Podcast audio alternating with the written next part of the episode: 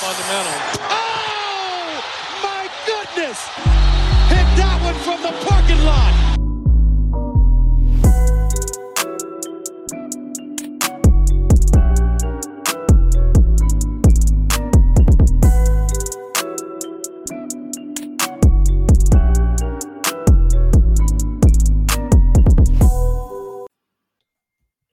Leute, herzlich willkommen zurück bei Vom Parkplatz und beim Teil 2 der großen Lino und Len Top 30 Debatte oder Liste, Ranking, wie auch immer.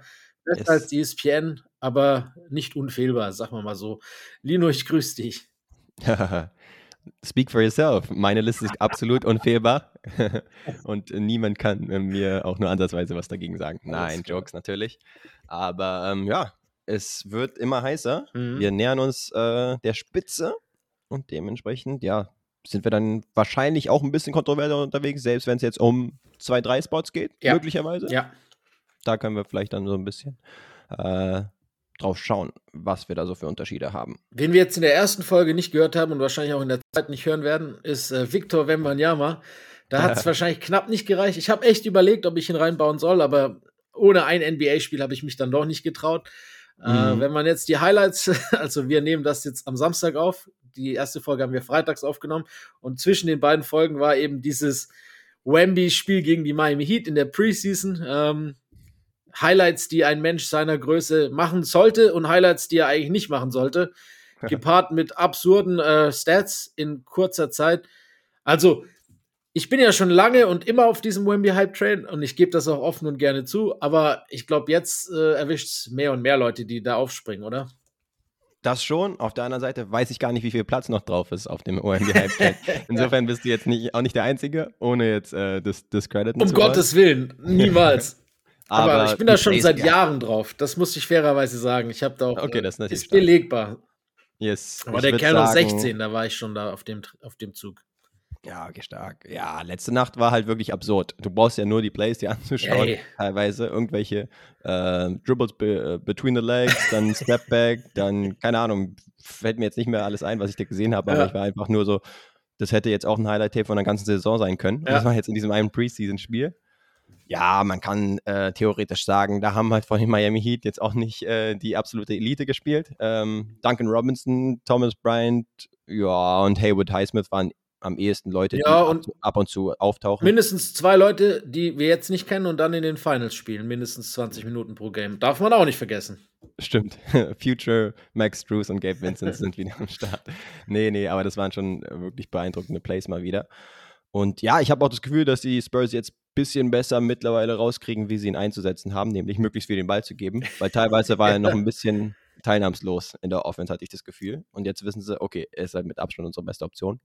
Und wir sollten ihn füttern. Ja, weil es halt atypisch in ist. verschiedenen Spots. Du siehst einen Typ, der sieben Fuß, vier Inches groß ist und du erwartest halt einfach, okay, den fütter ich. Den, ich wir, wir, wir machen unsere Rotation, wir spielen unsere Bälle und geben dem halt dann im Post den Ball irgendwie hoch.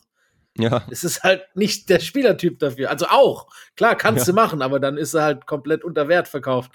Wie du Genau. gesagt hast. Das ist äh, Point Center, äh, Spot-Up-Shooter. Eigentlich kannst du mit ihm alles machen. Und wirklich, ich bin so hart auf diesem Zug drauf, dass ich sage, ich habe es dir vorhin schon gesagt, wenn der gesund ist, dann reden wir nicht über Superstars, sondern dann diskutieren wir in 15 Jahren über einen neuen Goat. das ist doch mal ein Take and a half.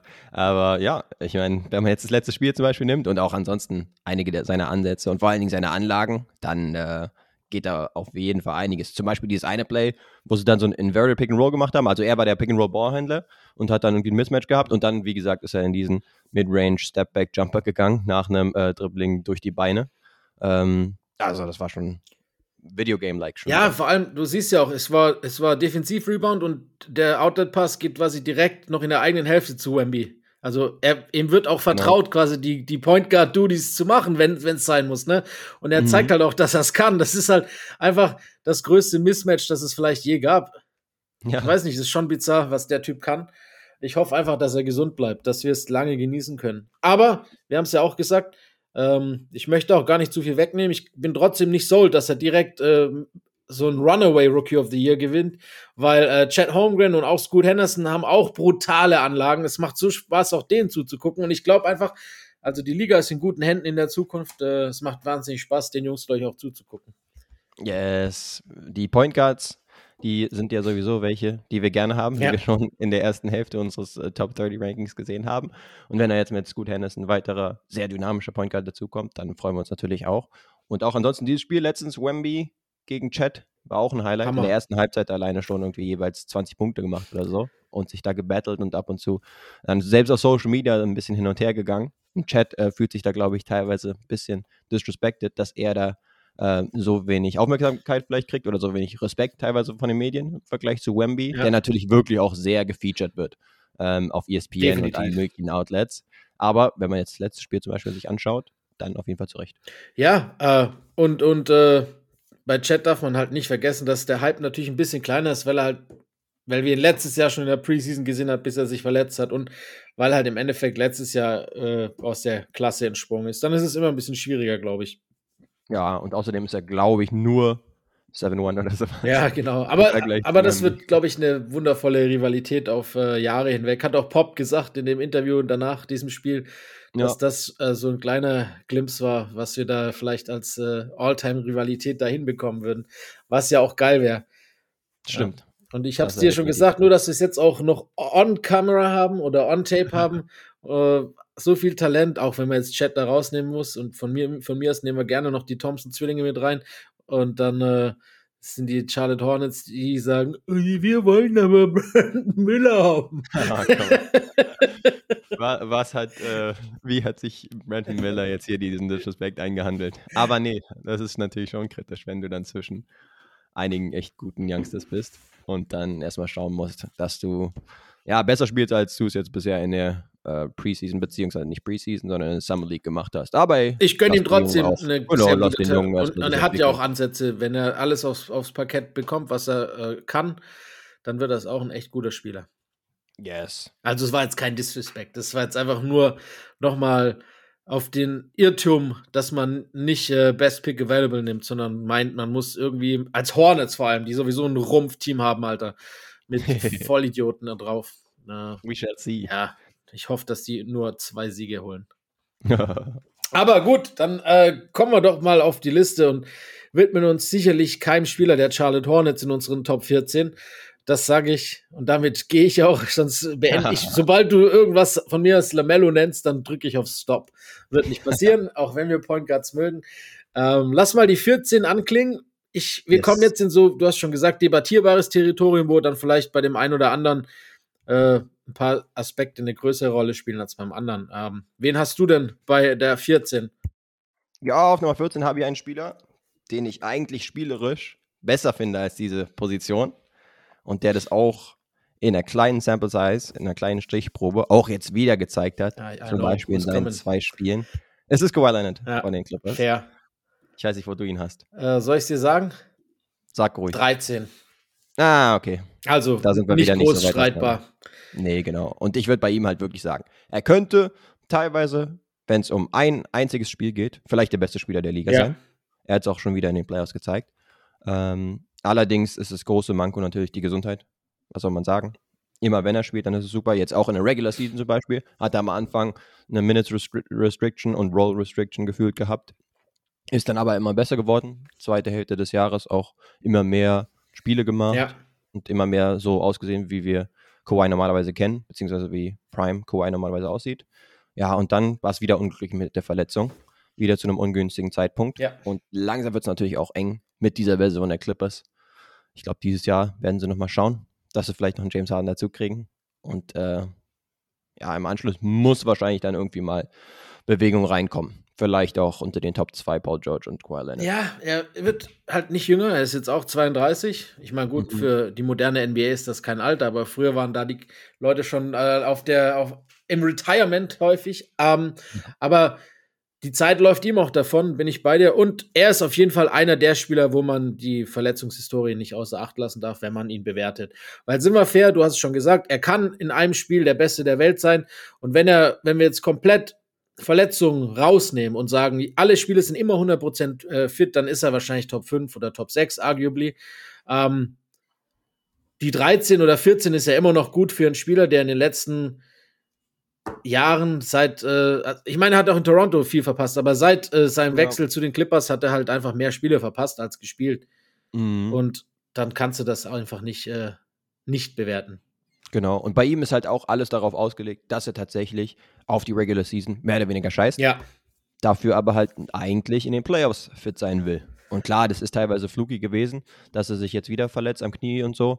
Und ähm, ja, aber mittlerweile ist es halt auch keine Anomalie. Also, du, das war ja schon zu Spurs-Zeiten noch so. Ich sage nur Uncle Dennis und Co. Ähm, das wird, ich, ich bin mal echt gespannt, wenn Kawhi Leonard irgendwann seine Schuhe in den Nagel hält, wie seine Karriere bewertet wird. Weil das wäre so eine All-Time-Karriere potenziell gewesen, wo wir über ganz andere Sphären sprechen, aber so viele What-Ifs dazugekommen sind, dass man ihn halt so oder so bewerten kann. Also das wird mal, er hat auch echt so ein bisschen dadurch auch ein paar skurrile Accolades wegen seinen Verletzungen. Ja. Und, und halt dann nicht so viele All-Stars oder All-NBAs, wie es sein sollte. Hat aber zwei Final, Final MVPs, hat eine Mannschaft alleine zum Titel getragen. Also es ist schon wirklich, also wenn der fit gewesen wäre, konjunktiv, dann äh, mhm. ist, würden wir, glaube ich, noch mal anders über ihn sprechen. Nee, genau. Also ich habe jetzt auch noch mal kurz die Spiele rausgesucht. Die ersten beiden Spiele, die er halt in den Playoffs jetzt gemacht mhm. hat, gegen die Phoenix Suns. Im ersten Spiel den Sieg geholt mit den Clippers, 38 Punkte, 13 von 24 aus dem Feld. Und im zweiten auch nochmal 31 Punkte. Äh, ja, da verloren, aber das war ja schon auswärts. Und dementsprechend war das schon ein Erfolg, dass sie da gesplittet haben. Ja. Und da sah er wirklich so dominant aus, dass man sich gesagt hat, boah, bitte mehr davon. Das könnte jetzt mal das Jahr sein, wo die Clippers dann wirklich was reißen können. Noch mehr als jetzt in der Bubble zum Beispiel, wo sie ja zumindest ein bisschen weiterkamen. Aber ja, wieder nichts geworden jetzt hofft man wirklich mal drauf, dass es auch vielleicht mit diesem Load Management dann so klappt, was man dann in der Regular Season betreibt, dass er wirklich jetzt mal fit bleibt. Ja, wäre wünschenswert. Weil dann, ja, ist auf jeden Fall Kandidat für die Top 7, Top 5. Ja. Weil er auch in den Playoffs mit seinem Midrange-Game ebenso schwierig bis, bis, unmöglich teilweise aufzuhalten ist. Da hast du recht. Gut, yes. dann äh, würde ich sagen, meine 14 fehlt ja noch. Mhm. Da habe ich deinen besten Kumpel. Hey. Damian Lillard ist bei mir auf der 14 gelandet. Ähm, wo hast du ihn? Darf ich raten?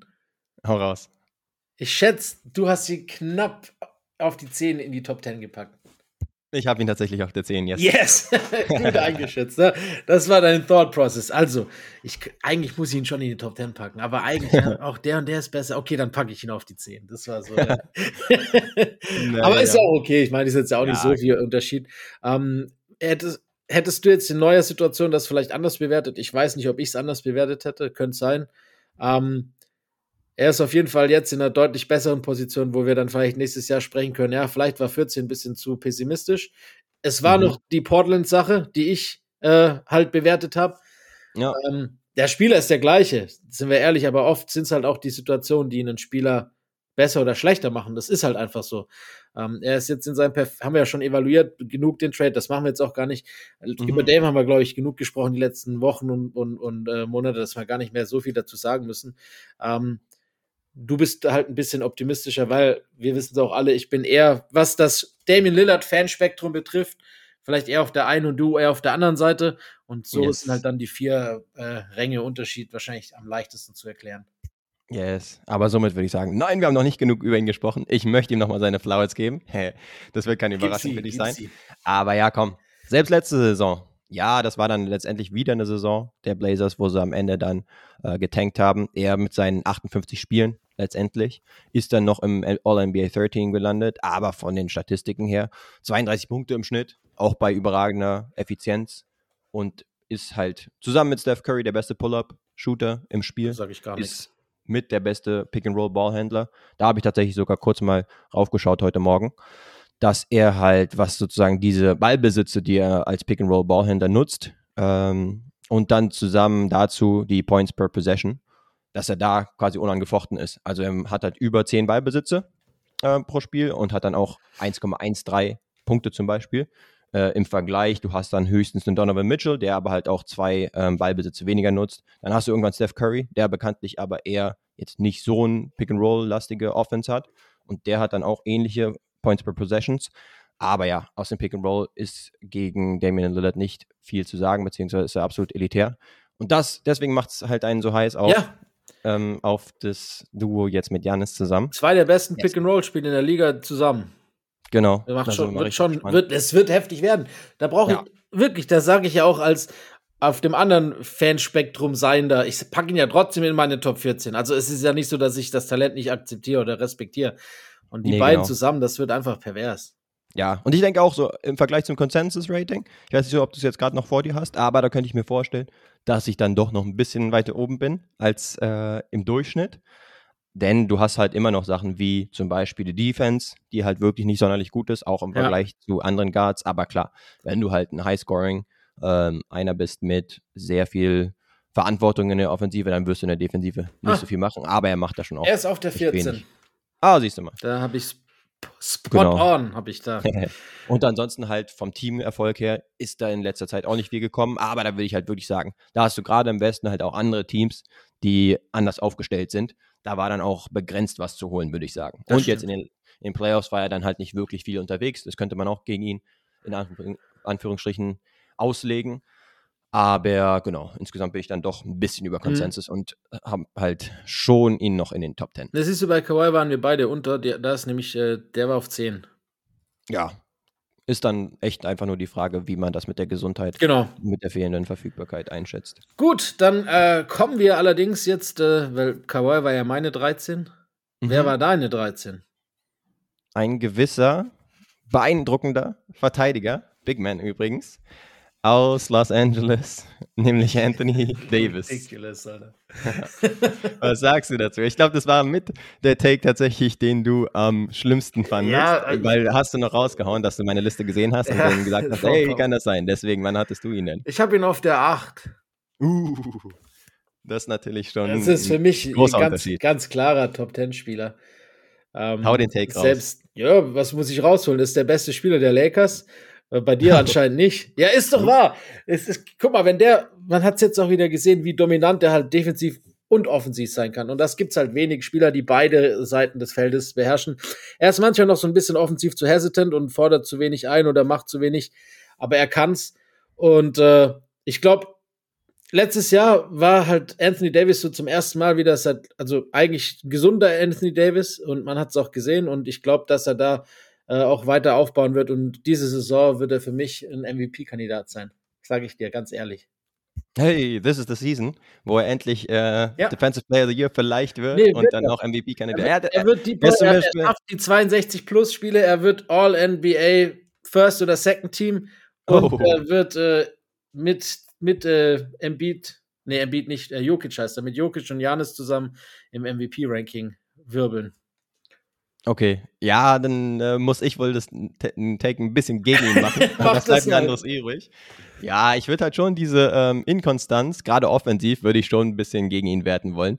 Wir gucken uns zum Beispiel die Game Logs jetzt in den Playoffs Ja. an. 22 Punkte, Ja. 13 Punkte. Ja. 31 Punkte, 12 Punkte. 31 Punkte, 16 Punkte. 30 Punkte, 11 Punkte. Dann ein paar plus 20er. Es ist doch ein konstant. 17er. Die In Inkonstanz ist tatsächlich Konstanz fast schon wieder. Und dann auch in den ja, Western Conference Finals gegen Denver, auch mit einem 40-Piece, 18 Punkte, 28, 21. Ja, die, wie gesagt, die Inkonstant ist wirklich schon mittlerweile konstant, aber offensiv würde ich halt nicht mitgehen, dass er wirklich diese Last schultern kann. Defensiv, ja, brauche brauch ich gar nicht irgendwie gegen ar- argumentieren. Er war der beste Verteidiger in den Playoffs, meiner Meinung nach. Und da ist es auch am wichtigsten. wichtigsten. Da geht es nicht darum, okay, Jaron Jackson Jr., Ja. du hast zum Beispiel den Depoy geholt. Da hast du ja sowieso auch gesagt, hm, okay, arguable, ob das überhaupt verdient war. Aber es geht letztendlich darum, okay, wie gut kannst du eine Defensive beeinflussen in den Playoffs, da wo es am meisten um die Wurst geht. Und da ist er jetzt wirklich schon seit Jahren mindestens Top 2 mit Draymond, wenn nicht recht klar auch der beste Verteidiger in den Playoffs. Und das muss man ihm natürlich hoch anrechnen. Allerdings, wie gesagt, offensiv lässt er noch ein bisschen was ähm, zu wünschen übrig. Die Stats sind natürlich trotzdem brutal, auch in der Regular Season 26 Punkte, 12 Rebounds. Und äh, der Jumpshot zum Beispiel, der ist nicht wirklich zurückgekommen seit der Bubble 2020, muss man sagen. Nee, da, das ist ein bisschen, das, das ist okay, da, damit gehe ich auch mit, dass ihn das so ein bisschen limitiert. Genau. Aber deswegen ist er ja auch auf der eigentlich 8 und nicht auf der 3. Deswegen muss er auch eigentlich ein Center sein, was er ja eher widerwillig ist, gerade in der Regular Season, wo er sich auch sagt, okay, ein bisschen Kawhi-esque, ich muss mich ein bisschen konservieren für die Spiele, wo es mega wichtig ist, wo ich dann vielleicht noch mehr die 5 bekleide. Aber klar, ähm, auch ein Spieler an Nummer 13 halte ich Uh, natürlich nicht für den Genau.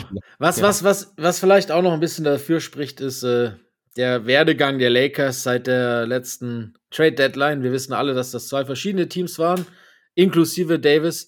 Ähm, ich glaube eher, dass sie auf diesem Weg weitermachen. Wir reden da nächste Woche noch drüber, haben wir ja gesagt. Für mich sind sie jetzt nicht Top-Contender, aber knapp darunter. Sind schon ein Team, ein Team, das mit, wenn alles gut läuft, schon auch um den Titel mitspielen können. Und das ist natürlich dann auch nochmal eine andere Bewertung, wenn du dann der beste Spieler eines solchen Teams bist.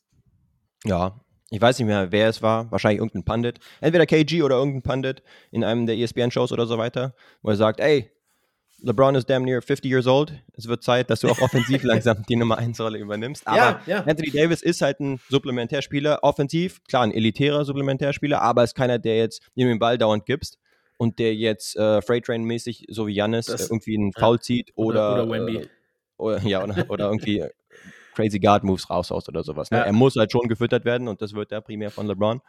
Deswegen ist LeBron dann schon noch nach wie vor der Initiator der Offense. Aber Anthony Davis, klar, könnte auch offensiv noch einen Tick mehr übernehmen, würde ich sagen. Ja, wird er auch. Wirst du sehen. Nächstes Jahr ist er in deinen Top 10. Ja, es könnte tatsächlich sein. Ähm, dann äh, bleibt uns noch 12 und ich habe irgendwie ein Gefühl, dass wir auf der 12 den gleichen Namen stehen haben. Ey, das könnte sein. Es ist ein langer Name. Nee, der ist bei mir ein bisschen weiter vorne, der längere Name. Hey, dann nicht. Hau raus. Also bei mir ist LeBron auf der 12. Ah, okay. Ich habe dem alten Mann noch die Nummer 9 gegeben. Ach, krass. Okay. Ja, das ist dann so, also das AD-LeBron-Gefälle ist bei uns quasi sehr, ja, fast konkurrent, wenn man so will. Ja, also man kann auch auf jeden Fall argumentieren, gerade in Playoffs hat ihn seinen Jumpshot auch ein bisschen verlassen. Sein, Mhm. Gerade sein Dreier-Jumpshot. Ja, über die äh, Counting Stats gerade in, in der Regular Season müssen wir nicht reden. Nee. Mit äh, knapp 40 Jahren, also er wird Das ist jetzt wirklich, 39, und das muss man 29 wirklich sagen, ne? Rebounds, sieben Assists, come on. Diese Was Lanze muss man brechen. Ja, genau. Klar, effort-wise und auch sonst äh, körpersprachenmäßig. Mhm. Ja, er kennt halt die NBA in- und auswendig, weiß auch, er wird sich jetzt nicht bis aufs Äußerste ähm, irgendwie anstrengen, Ja. jetzt in einem Regular Season Game im November oder sowas, aber will halt trotzdem die Punkte einheimsen für den All-Time Record und den auszubauen. Let's face it. Aber ja, in den Playoffs hat er schon seine Schwierigkeiten gehabt, war vielleicht auch angeschlagen gewesen, aber da hat er auf jeden Fall nicht so dom- dominant spielen können. Das kann ich auf jeden Fall sehen und, und ähm, insofern ja, ist es auch vertretbar, dass man ihn außerhalb der Top 10 hat, ganz klar. Ich glaube, seine Quad-Verletzung hat ihn schon sehr zu, zu, äh, ja, zu schaffen gemacht in den Playoffs. Ähm, er war limitierter als sonst. Das muss man einfach sagen. Ob es jetzt wirklich Genau. der Zahn der Zeit war oder die Verletzung, das zeigt, man, zeigt sich diese Saison. Mhm. Aber selbst ich gebe ihm da noch den Benefit of the Doubt. Auf der 12. Da, die Lanze wollte ich echt noch brechen. Wir reden hier, du hast es gerade schon gesagt, über einen Spieler, der in zwei Monaten 40 Jahre alt wird. Wir reden Ja. über einen Spieler, der nicht erst mit 24 oder 23 vom College kam, sondern wir nehmen, reden über einen Spieler, der überhaupt nicht auf dem College war. Wir reden über einen Spieler, der seit 2003, also seit mittlerweile 20 Jahren in dieser Ja. Liga für ja, Zerstörung sorgt. Das ist Mhm. einfach nicht anders zu, zu sagen. Und, und er war wahrscheinlich vor 20 Jahren knapp an der Top 10. Zumindest vor 19 war er in den Top 10, also ab dem zweiten Jahr. Und es ist jetzt arguably in Year 20 immer noch. Komm, also, Ja, genau. das ist einfach nur absurd. Es- Das ist wirklich es ist halt absurd. absurd. Das ist unprecedented. Ja. Wenn du dir auch die anderen Spiele anschaust, Genau. die insgesamt in der Historie zum Beispiel die 21 Jahre geknackt haben, dann waren das allesamt am Ende natürlich nur noch Rollenspieler und keine Leute, die ansatzweise ihre 20 Punkte im Schnitt gemacht Ja. haben. Und LeBron ist halt auch noch bei seinen Endzwanzigern. Es Ja, ist man sollte nicht pervers. nur darauf schauen. Und äh, klar, LeBron ist halt auch in der Regular Season. Musst du halt schon dir die Spieler so ein bisschen anschauen und teilweise ist er schon am Coasten ähm, und weiß genau, dass er auch seine äh, Counting Stats dann einheimst. Ähm, es sorgt trotzdem noch für ja genug Siege, obwohl die Lakers ja schon noch von relativ weit hinten kommen mussten, dann äh, aus dem Play hin heraus. Allerdings, ja, ist er natürlich immer noch ein Top 15 Spieler. Lass ihn Ja. immer noch ein Top, ja, Ist für so. mich zum Beispiel ist er jetzt, hat er noch die Top 10 geknackt. Klar, das äh, war wahrscheinlich auch relativ optimistisch, auch was jetzt zum Beispiel den Blick auf die nächste Saison angeht, weil wer weiß, ob er dann ähnlich gesund sein wird, beziehungsweise noch gesünder. Davon müsste man ja wahrscheinlich eigentlich ausgehen, dass er auch einen gesünderen Playoff-Run hat und dann zum Beispiel halt nicht seine Mhm. 26 Prozent von draußen bei äh, über sechs Versuchen, weil er halt auch nicht mehr in dem Maße zum Ringen kommt. ähm, macht. Ja, da würde man sich natürlich ein bisschen mehr erhoffen, auch wenn es sowieso fast immer so ein Bailout-Ding ist für die Defense, wenn LeBron überhaupt den Dreier nimmt. Das nimmt man eigentlich lieber, als wenn er mit seiner Masse, die er halt auch so. immer noch hat, die Schulter erstmal in, den, äh, in die Verteidigung reinpackt. Deswegen, ja. Sind wir schon gespannt drauf. Und wie gesagt, Legacy-mäßig brauchen wir nicht drüber zu sprechen. Du hast es gut angesprochen. Muss man natürlich absolut Respekt zollen. Und ansonsten für die nächste Saison, ja, haben wir ihn auf jeden Fall ja noch in der Top 15. Ja, er ist der älteste Spieler der Liga, ne? Nur noch mal. Er ist der älteste Spieler dieser Liga. Und wir reden hier, ob er Top 10 ist oder nicht. Also das ist schon einfach, Genau. das spricht für sich. Und ob man Absolut. Fan ist oder nicht, ob man ihn mag oder nicht, man kann es einfach nur respektieren, was er da geleistet hat die letzten 20 Jahre. Ganz genau. Ähm, Im Konsensus war er auf 13, da waren wir beide optimistischer, Ticken. Stimmt. Ähm, AD übrigens da auf 11, also ein Ticken näher bei dir als bei mir. Aber Ja. gut, so ist das. Viele Spieler, viele Meinungen, ist ja auch vollkommen in Ordnung. yes. Ist ja nichts Falsches dabei. genau. Ähm, ich habe ja schon du meine hast ja gesagt, der mit dem langen Namen, also angeteasert. Kanada meinst du. ja, tatsächlich, der Kanadier, der auch bei der Weltmeisterschaft nicht so schlecht gespielt hat, um nicht zu sagen ziemlich stark, nämlich Shea Gilgis Alexander von den Thunder. Boah, ich habe nochmal die Stats mir angeguckt. 31 Punkte im Schnitt, All-NBA First Team Guard. Auch eine absurde Effizienz gehabt. Und ja, bisher noch keine äh, Playoffs, beziehungsweise zumindest nicht in dieser Rolle. Dementsprechend kann man das ihm vielleicht so ein bisschen, das, Das- heißt angreifen, aber zumindest kann sich. man das, genau, kann man das als Argument nehmen, wieso er nicht noch höher sein könnte. Aber nächste Saison, was sagen wir? Sagen wir, dass sie äh, Thunders reinpacken? Absolut. Lassen? Sagst du sogar absolut. Okay. Also die Thunder sind bei mir näher an Homecourt Advantage, als nicht die Playoffs zu erreichen. Nächste Saison, sag ich dir. Nehmen wir schon mal ein bisschen vorweg für uns. Schon mal ein bisschen ein Hot Take für nächste Woche. Yes, stay tuned, sage ich nur. Ja, aber ansonsten, die letzte Saison, da hat, war er auf jeden Fall ein Top-10-Spieler, würde ich sagen. Aber man muss ihm halt so ein bisschen einräumen, dass er sich da noch ein bisschen beweisen muss, oder? Ich mach das nicht. Du hast ihn auf? Ich habe ihn auf 10. Nein, okay. Zwei drüber. Also bei mir hat, muss er es nicht nochmal beweisen. Er hat es schon genug bewiesen.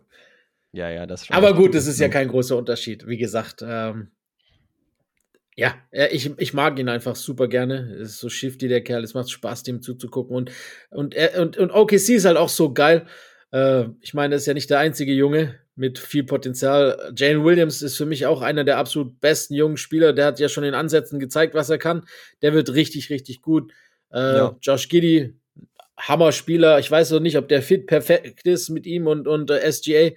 Ähm, aber ja, SGA ist schon noch gut genug Aufball, dass es funktioniert. Ja, genau.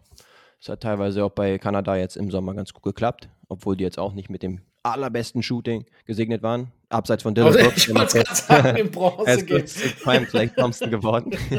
das war jetzt auch nicht auf meiner Bingo-Card, aber hey, genau. Ja, die einzige Sache ist vielleicht die Thunder.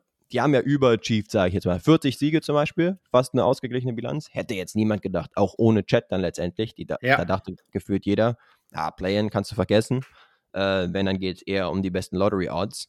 Irgendwie im Bereich äh, 13 bis 15 in der Ja. Conference. Und dementsprechend hat er da auf jeden Fall dazu beigetragen, primär natürlich, als Superstar der Thunder, dass sie da so hochgekommen sind. Ist vielleicht noch ein bisschen was anderes, wenn es darum geht, okay, tatsächlich um Homecourt Advantage in der Conference oder so zu spielen und so, wo es halt um noch höhere Ja. Stakes geht, wo du halt sagen kannst, okay, ja, ähm, wie gut können wir da abschließen und dann auch natürlich, wie sieht es in den Playoffs aus? Weil da haben wir ihn, glaube ich, in seiner Rookie-Saison oder sowas einmal gesehen Ja. äh, bei den Clippers. Und da war es natürlich nicht der Shay, den wir jetzt heute sehen. Auch von der Rolle alleine nicht. Dementsprechend, ähm, ja, schauen wir mal. Ja. Aber sind ja beide ziemliche Fans, würde ich sagen. Sind wir. Das hat sich, glaube ich, äh, durch. Ja, das kam durch.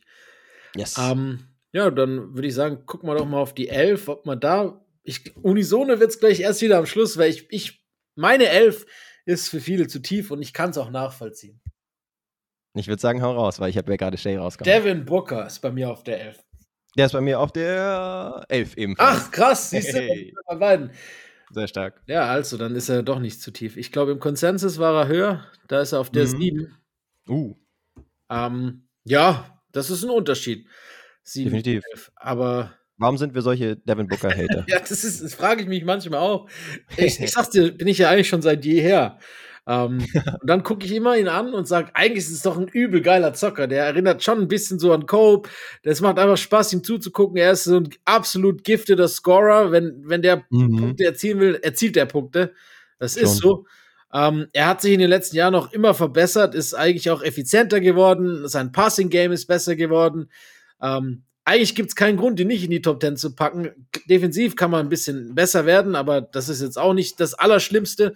Ähm, ja, ja ich, ich, ich tue mir schwer, einen Spieler in die Top 10 zu packen, von dem ich einen anderen Spieler vom Team schon in den Top 10 habe, die dann äh, nicht unbedingt äh, einen Titel geholt haben.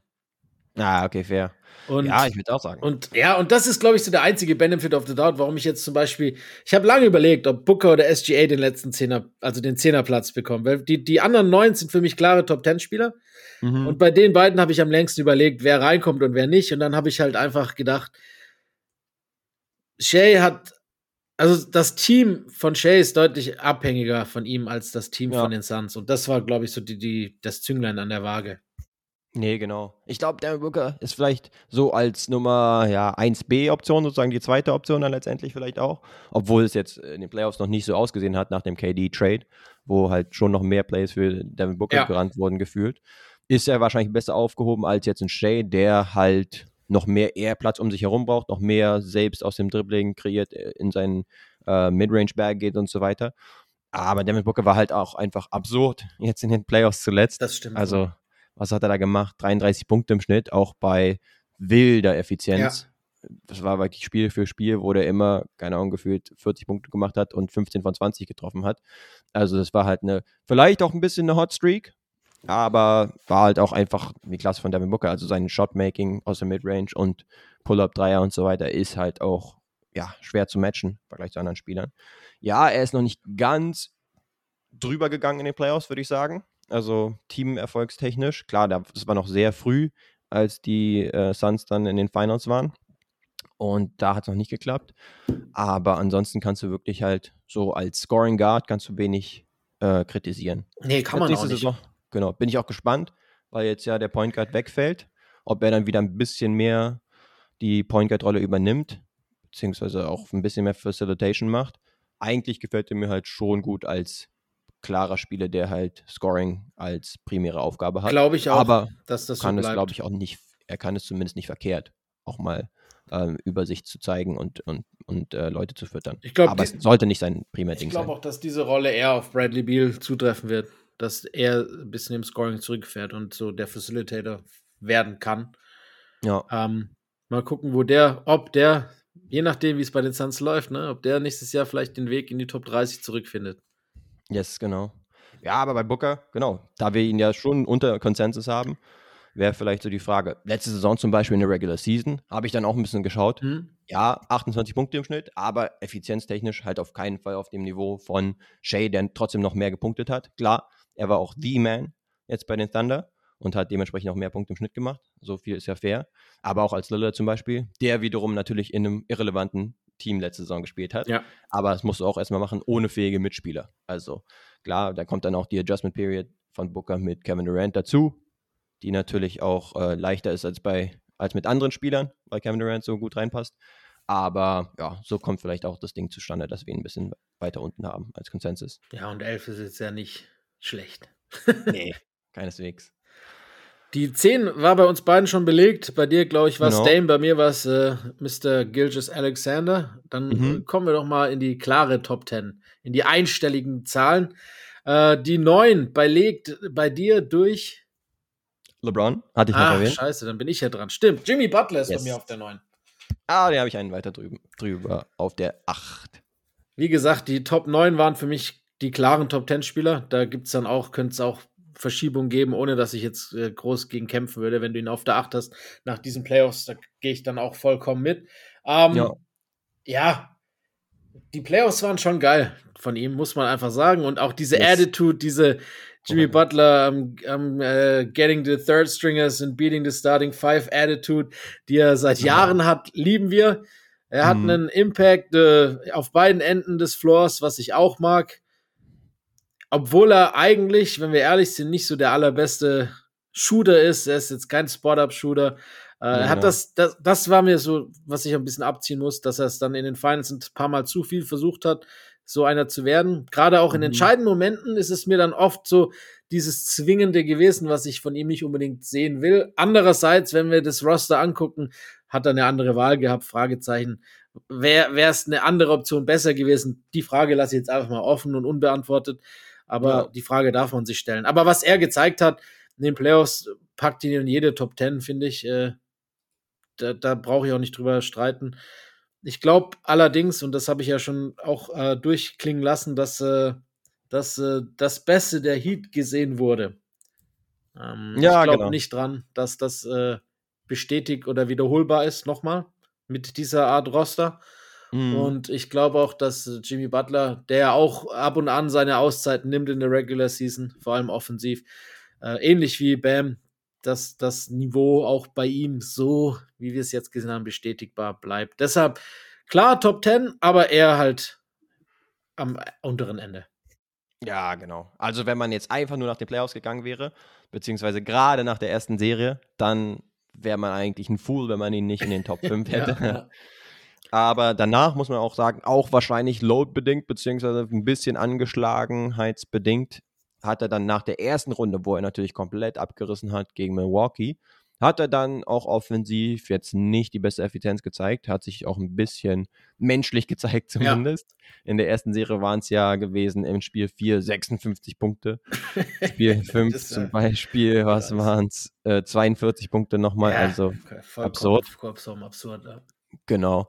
Aber ansonsten, ja, spricht halt für ihn, dass es in der wichtigsten Phase der Saison immer den besten Jimmy Butler gibt.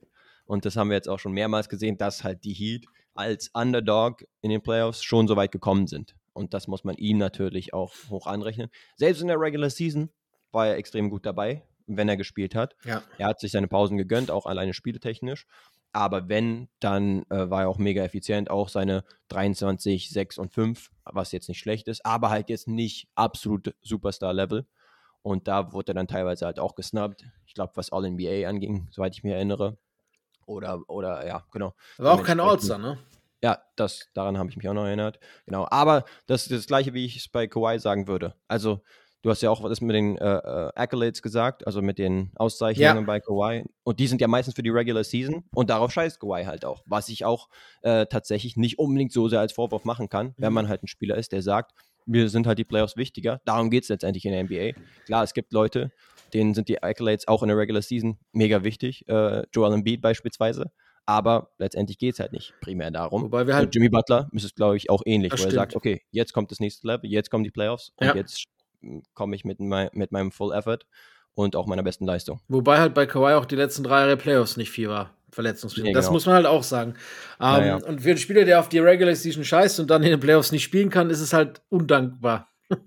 Ähm, ja, aber, aber diese Attitude hat, die, die ist vergleichbar, finde ich auch. Nur, dass halt äh, auf der anderen Seite Jimmy halt nicht äh, zwei Titel hat, die dafür Tribut zollen. Nee, genau. Also er hat schon crazy historische Runs auch mit den Miami Heat, würde ich sagen. Ja. Die halt dann aber nicht in der Meisterschaft, wie jetzt zum Beispiel bei Kawhi, der natürlich primär bei der Toronto-Meisterschaft so einen Carry-Job rausgehauen hat. Denn ansonsten, wo er auch Finals MVP wurde bei den Spurs, da liefen halt auch ein paar andere Hall of Famer, Absolut. teilweise zumindest noch Late Prime waren. Ja, ja. Herum. Das ist vollkommen richtig. Das. Team wurde auf mehreren Säulen getragen.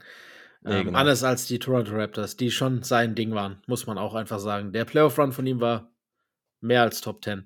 Aber Genau. äh, damit zur 9 bei dir. Äh, sieben mittlerweile schon, weil Jimmy Butler Ah, hatte ich auf acht, LeBron hatte ich auf neun. Ach, LeBron war die 9. kann ich- Okay, dann können wir meine 8 noch kurz abhacken, weil die war ja Yes. Davis, die hatten wir auch. Stimmt. Das heißt, jetzt sind wir bei den Top 7. Dann darfst du. Ich habe auch so ein Gefühl, wen du da hast. Yes, ich habe da einen gewissen äh, Neu-US-Amerikaner, der eigentlich ursprünglich aus dem Kamerun ist und dann noch überlegt hatte, für Frankreich zu spielen, nämlich den MVP der letzten Regular Season, Joel Embiid, auf Alles Nummer klar. 7. Krass. Wie sieht's bei dir aus? Der ist eins höher bei mir. Ah, okay. Ja, was soll man zur Regular Season Dominanz noch sagen, ne? Ja. 33 Punkte im Ja. Schnitt, schon wieder ähm, Scoring Champ. Ja, Der erste Scoring Champ, äh, Big Man seit, äh, was war's? Könnte Shaq gewesen War sein? Shaq, ja. Ja. Also äh, knapp 20 Jahre wahrscheinlich oder vielleicht sogar gut 20 Also Center. Ja, ja, genau. Aber ansonsten, ja, die Playoffs, da wächst er jetzt, gelinde gesagt, nicht unbedingt über sich hinaus. Und dann natürlich die Gesundheit. Ja. Das äh, spielt tatsächlich auch, natürlich das eine spielt ins andere mit rein, dass er auch wieder zu ungünstigen Phasen der Saison dann nicht topfit ist. Auch irgendwie mit Freak-Injuries oftmals. Aber ja. das sorgt halt dafür, dass er dann in den Playoffs eben immer irgendwie einen blöden Geschmack im Mund hinterlässt. Das äh, gehe ich zu 100% mit. Da kann ich gar nicht äh, mehr dazu sagen. Das ist auch genau meine Einschätzung. Äh, ich habe ihn eins höher. Ich habe ihm vielleicht diesen MVP-Bonus gegeben. Darf ja. man auch, finde ich. Ähm, ist eh schon absurd, dass wir uns einig sind, dass er in, den, in der zweiten Hälfte der Top 10 was zu suchen hat und nicht in der ersten, obwohl er MVP, amtierender MVP ist. Mhm. Aber die Playoffs spielen halt, wie du gesagt hast, auch eine Rolle. Äh, Im Konsensus waren sie noch passiver, da ist er auf neun, da haben wir ihm quasi noch was Gutes getan mit unserer Bewertung, sonst hätte er vielleicht gerade mal so die Top 10 geschafft, wer weiß. Ähm, ja. Während wir ja jetzt gerade die ESPN Top 100 raus haben und da ist er auf Nummer drei gelandet. Ja, das ist ein bisschen hoch. Das finde ich äh, tatsächlich ein bisschen wild, aber okay, man kann ja schon die Regular Season da einpreisen und er ist eben immerhin der MVP. Ja, und, und, und, und, das auch jetzt nicht unverdient. Manchmal kommt er mir dann jetzt auch unter Wert verkauft weg. Also lange Zeit war er so ein bisschen overrated und jetzt ist das fast in so ein bisschen underrated geschwungen. Wenn sind wir ehrlich, es, es, ist ja nicht nur seine einzige, seine, seine eigene Schuld gewesen, warum da viel nicht nee, gelaufen nee, nee, hat. Ne? Ich bin auch mal gespannt, was bei den Sixers noch passiert bis zum Saisonbeginn. Ähm, was äh, mit der quasi Scheidung von Maury und äh, Harden, was das noch mit sich zieht. Ja. Was, ob, ob sie mit ihm spielen, ob dann äh, jemand anderes im Roster steht. Weil, sind wir ehrlich, so auf dem Papier müsste man sie auch zum erweiterten Kreis noch dazu zählen. Das muss man eigentlich fast immer machen, aber wir wissen auch alle, dass es äh, wahrscheinlich nicht passieren wird. Außer Faktor X, sie haben jetzt nicht mehr diesen furchtbaren Doc Rivers auf der Bank sitzen. und behalten äh, deinen Lieblings James, James Harden und der spielt nochmal eine. Ja, Jam ah, unter Nick Nurse macht James Harden den Kawhi, ich sag's dir. ja, ja. Aber ich würde sagen, genau. Bei Embiid muss man halt schon sagen, Regular Season immer deutlich besser als in den Playoffs. So, das ist halt immer. halt schon ein Phänomen. Aus welchen Gründen auch immer, ob es jetzt Verletzungen sind oder nicht, dahingestellt, es ist, genau. zieht sich durch die Karriere. Genau, wir haben mittlerweile halt eine Sample Size und dann, ja, kannst du immer wieder die Gesundheit anführen, aber halt auch nicht als absolut primäre, äh, ja. Ja, und selbst wenn. Als primärer Faktor dafür. Kawhi ist auch nur auf der 13. Weißt du, genau, man darf das schon auch. Ja, er gibt dir zum Beispiel immer mehr Turnover als Assists. Klar, er ist jetzt nicht primär der, der jetzt hier die Bälle verteilen soll, aber er wird halt gerne mal gedoppelt. Und da würde man vielleicht noch ein bisschen eine bessere Entwicklung sich erhoffen ja. bei ihm. Er ist Weil halt auch unlikable, ne? Ich glaube, aus dem Grund ist halt auch so seine, Akt, seine Akte, Aktie ein bisschen weiter unten, als sie vielleicht sein könnte. Was zum Beispiel halt den Spielstil bezüglich des Foul-Schindens angeht. Das äh, machen ihm Leute ja schon während der Regular Season. Ja, und auch seine Vorwurf. Attitude und seine, sein Ego und seine Interviews tun dann auch ja. noch ihr Übriges. Und dann ist es halt in den Playoffs teilweise noch mehr so. Zum Beispiel die Erstrundenserie gegen die Nets, wo sie ja keine Probleme mit ihnen hatten. Das wäre ja fast eine Gimmick-Serie und da hat er dann irgendwie 15 Punkte im Schnitt gemacht, wo du halt auch keinen Vorwurf machen konntest, weil sie ihn wirklich jedes Mal gedoppelt haben und dann auch easy Dreier bei rumgekommen sind. Insofern muss man vielleicht die äh, Stats aus den Playoffs letzte Saison ein bisschen mit Vorsicht genießen. Aber ansonsten bräuchte es halt wirklich irgendwie eine bessere Entwicklung offensiv, dass du sagen kannst, okay, ja, der MVP der Regular Season, aber wir kriegen ihn auch halt in High-Stakes-Momenten, kriegen wir ihn gut offensiv eingesetzt. Ja. Und das ist halt auch bei einem Jannis, ja. der halt später erst noch folgen wird, ist es noch besser machbar als Embiid, wo du halt sagen kannst, ah, okay, wir nehmen ihn nicht komplett aus dem Spiel, klar, auf keinen Fall. Aber zumindest gibt es dann irgendwie einen Gameplan, wo er dann eingeschränkt wird und wir dafür sorgen können, dass die Mitspieler viel mehr machen müssen. Das stimmt. Jetzt hast du gesagt, Janis, der noch später kommen wird. Du kennst ja meine Liste gar nicht. Willst du wissen, ob der Mann halt 30 auch ist? sein können. äh, ja. Das war jetzt gewagt natürlich von mir. Meine, meine sieben haben wir ja noch nicht. Die hatten wir bei dir auch noch nicht. Das heißt, die kommt bei dir weiter vorne. Das ist äh, Jason Tatum. Uh, the Disrespect. Oh. Ich habe ihn auf einer guten 5. Was für Disrespect? Come on, ja nur zwei, wir reden von zwei Player. Plätzen Unterschied. Ach, egal, wir machen es wie ESPN. Len und Lino äh, sind sich komplett uneinig. Ja, ich weiß auch nicht. Ich bin nicht 100% sold. Immer noch nicht. Äh, kann man vielleicht einen Tick verstehen. Aber hey, komm, der Teamerfolg gibt zumindest immer noch recht. Ja. Dass du eigentlich die Celtics für den Conference Finals Berth buchen kannst. Das würde ich auch. Also, das würde ich auch. Wieder. Erst recht nächste Saison. Die haben die, beste, die besten sechs. Yes, dementsprechend, er ist der beste Spieler bei einem ist Contending Team. Und das halt jetzt schon seit ein paar Jährchen. Und das reicht für mich zumindest. Das sind bei mir aber auf der Liste alle, über ihm auch, außer Luca. Ja, genau. Der kommt nämlich auch noch. Und dann hast du ja, hast du auch noch äh, einen anderen, den ich noch nicht gehört habe. Aber ja, Jason Tatum, ich mache jetzt mal den Case für ihn. Wie gesagt, Elite Two-Way-Player, ja. würde ich sagen, weil defensiv ist er da auch sehr gut unterwegs und auch unterschätzt. Er wird auch immer besser, defensiv. Genau. Er hat ja sowieso die Tools mit der Länge, ähm, nutzt die aber auch sowohl in den Passing Lanes als auch One-on-One-Defense, ja. nutzt er die ziemlich gut. Mit den Celtics halt, wie gesagt, als bester Spieler in den letzten Jahren auch immer weit gekommen. Klar, das Team hat sich eingespielt. Das Management hat meistens eigentlich recht gute Entscheidungen gemacht, dass du den Core hattest und dann äh, er mit Jalen Brown sich stetig weiterentwickelt haben als junge Spieler und jetzt du so einen guten Kern hast, um den du nur ein bisschen herumbauen musst. Aber trotzdem, auch in einem kom kompetitiven Osten musst du es erstmal jedes Mal so weit schaffen, inklusive auch einem Finals Birth. Und klar, da ist tatsächlich auch so ein bisschen die Kritik am Start in den Playoffs, beziehungsweise auch gerade in Klatsch-Situationen. Ja, hat er bisher jetzt noch nicht restlos überzeugen können. Und gerade auch in den späten Runden der Playoffs teilweise. Ich will nicht sagen, er taucht ab, das wäre übertrieben. Aber da ist er dann halt nicht die beste Version deiner selbst, würde ich sagen. Genau.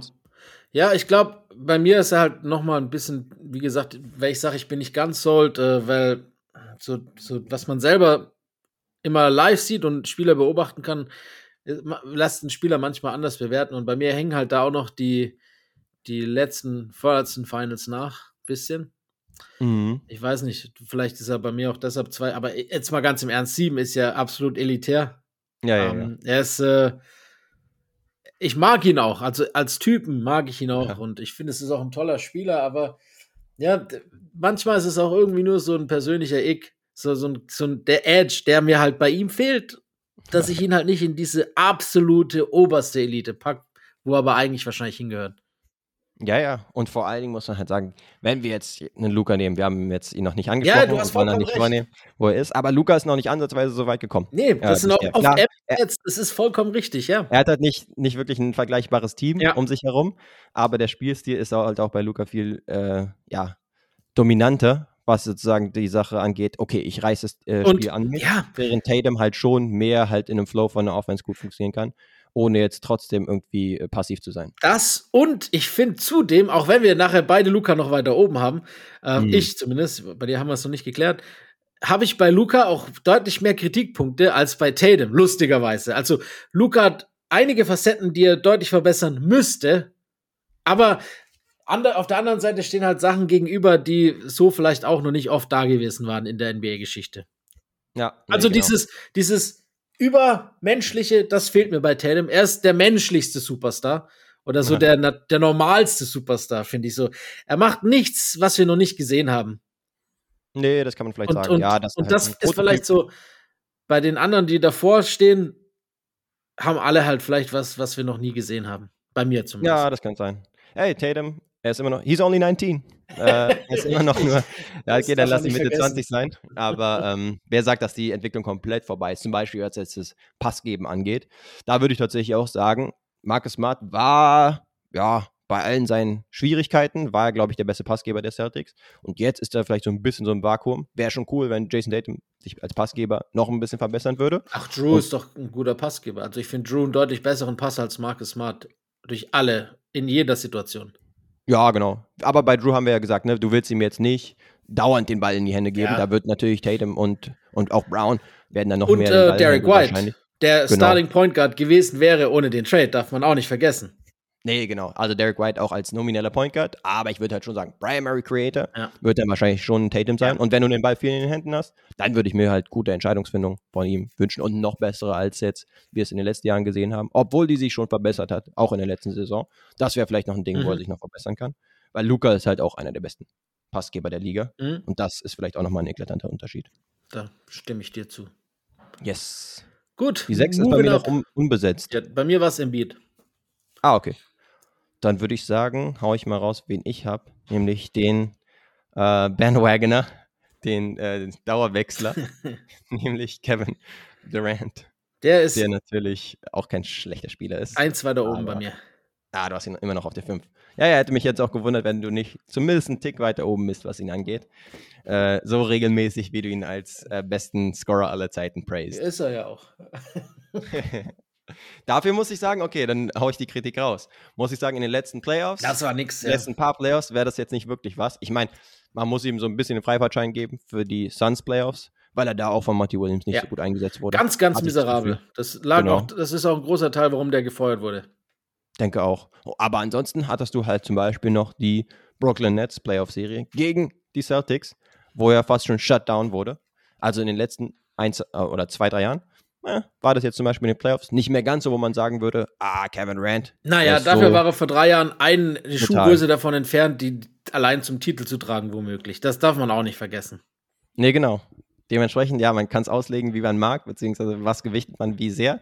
Also, wenn sozusagen das Team um ihn herum funktioniert, wenn du auch eine bestmögliche Rolle für ihn hast, was jetzt bei den Suns halt nicht der Fall war, dann ist er natürlich immer noch brutal. Aber jetzt hat es halt ein bisschen gebröckelt, von wegen diese Undeniability, so in den letzten ein, zwei Saisons. Das lege ich ihm gar nicht nach, sage ich dir ehrlich, aber das ist auch vielleicht irrational. Ähm, nee, ich sag's dir ehrlich, die letzten Playoffs, die, die liegen nicht, das lag nicht an ihm, das sage ich dir ganz ehrlich. Wenn, wenn's, äh, wenn du für einen Spieler wie Kevin Durant tradest, ja, und diesem Spieler dann, ich weiß nicht mehr, wie viele es waren, aber es waren extrem wenig Würfel kreierst, vor allem am Anfang der Serie. Das war wirklich absurd, wie oft, äh, wie selten KD den Ball in der Hand hatte oder wie selten er einfach involviert wurde in die Offense. ja, Ähm, es war auch absurd, dass quasi die Suns äh, Plays gelaufen sind, wo die sich eigentlich mehr auf dem Fuß standen, Booker und KD, als alles andere. Und es war echt nicht gut vom Coaching. Und ähm, klar kann man da sagen, ey, ich bin Kevin Durant, ich muss eigentlich sagen, ich brauche die Bälle, ich muss sie fordern und ich muss auch dem Trainer klar machen, dass äh, das so ist. ja. Aber er wollte es halt nicht gleich wahrscheinlich auch mit äh, Booker verscherzen. Von daher, keine Ahnung, vielleicht war er da auch ein bisschen zu passiv, das gebe ich dir, aber den Großteil der Schuld gebe ich da jetzt nicht ihm. Ähm, nee, genau. Und äh, ja, wie gesagt, für mich ist es eine ohne Verletzung oder ohne diese größeren Verletzungen wäre es für mich äh, überhaupt keine Debatte, dass das ein Top 10 All-Time-Spieler ist. Ich packe ihn jetzt noch nicht ganz in die Top 10 aus diesen Gründen, aber das wird er vielleicht dieses Jahr dann ändern. Yes, who knows. Ja, ich meine, die Suns haben jetzt schon einige Moves gemacht. Ein paar finden wir ziemlich gut, die Veteran Signings zum Beispiel.